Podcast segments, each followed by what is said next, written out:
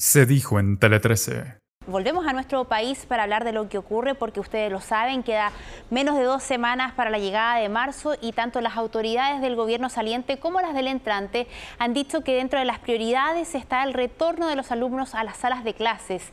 ¿Cuál es la posición del Colegio de Profesores? Lo vamos a conversar junto a su presidente Carlos Díaz. ¿Cómo está Carlos? Buenos días. ¿Cómo está Natalia? Muy buenos días, un gusto de saludarla. Igualmente, Carlos, consulta.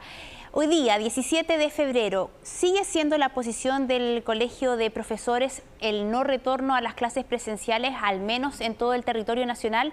¿Y cuáles serían las razones detrás de esta postura si es que continúa?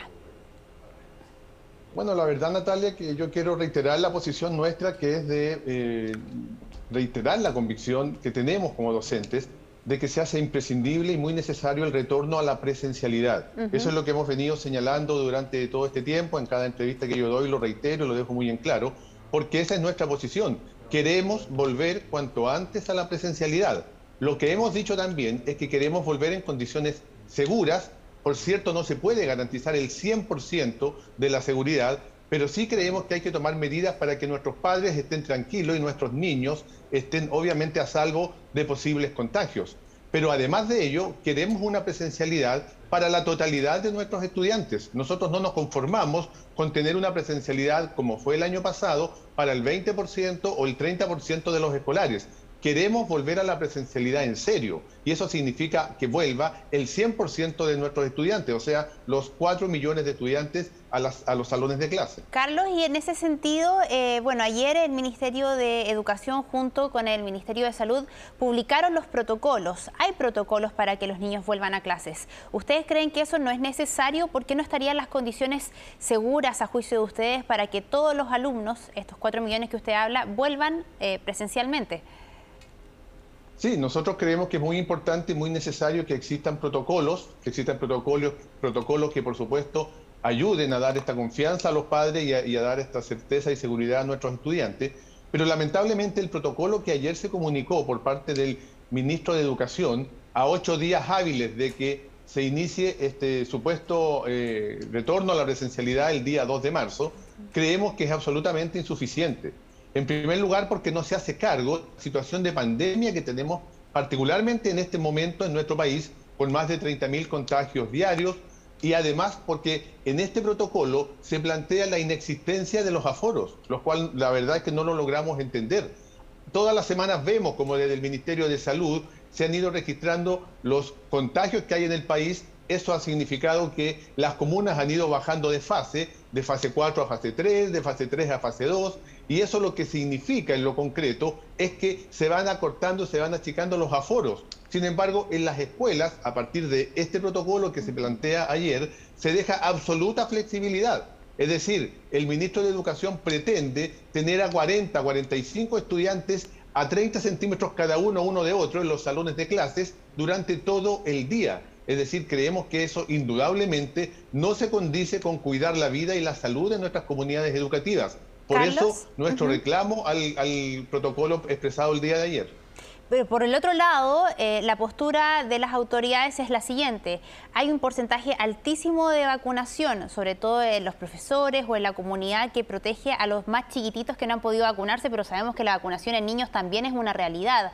Hay que considerar también el daño que han tenido los alumnos a lo largo de ya dos años de no estar en clases presenciales. Entonces uno pone la balanza y dice, claro, hay contagios altos, pero también sabemos que como están las condiciones hoy día, la pandemia no es la que conocimos hace dos años años, no está la letalidad que conocimos hace, dos años y sabemos que los niños son la población menos perjudicada al respecto. En esa balanza, ¿no creen de alguna manera que ustedes están atornillando al revés sin dejar de preocuparse obviamente por los casos diarios de coronavirus, pero por otro lado también hay otras repercusiones que son tremendamente importantes y que de alguna manera hacen necesaria la presencialidad para todos los alumnos?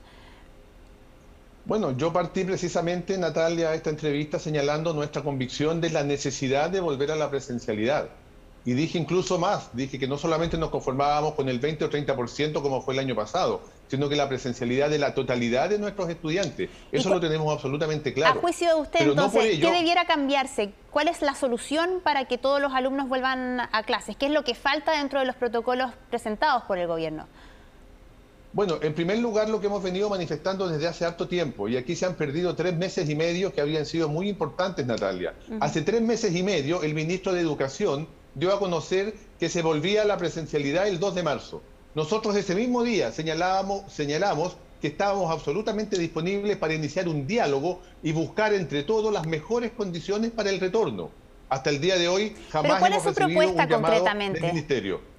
La propuesta concreta nuestra tiene que ver en primer lugar con generar mesas de trabajo en cada territorio, porque cada realidad es distinta. Desde Santiago no se puede definir lo que hay que hacer en Arica, en Punta Arena, en Concepción, porque cada realidad, cada territorio es distinto. Yo he estado conversando con muchos alcaldes durante estas semanas de la novena región, estuve antes de ayer con el alcalde de Castro, y todos coinciden en que en realidad la realidad de cada territorio es muy diferente. Necesitamos aforos, por supuesto que no podemos pretender volver a clases presenciales con la totalidad de los estudiantes en un salón.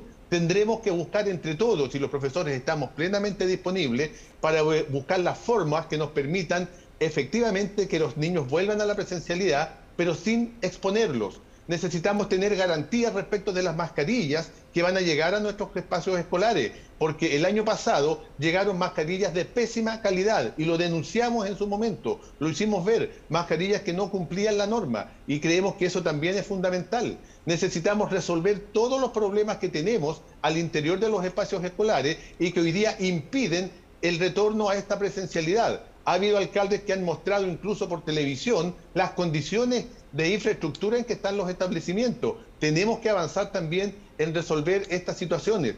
La ventilación es fundamental en todo este proceso y en el protocolo que se plantea ayer se da a conocer que la ventilación cruzada, por ejemplo, no es una condición. A juicio nuestro, tiene que haber ventilación cruzada y asegurar que allí sea. Y donde no estén las condiciones, resolvamos ese problema. Es decir, queremos dar a nuestros padres garantías y seguridades y a nuestros estudiantes queremos también decirles que vuelven y que los vamos a recibir felices en la escuela, pero también con niveles mínimos de seguridad. Y esos niveles mínimos de seguridad no están considerados en este protocolo.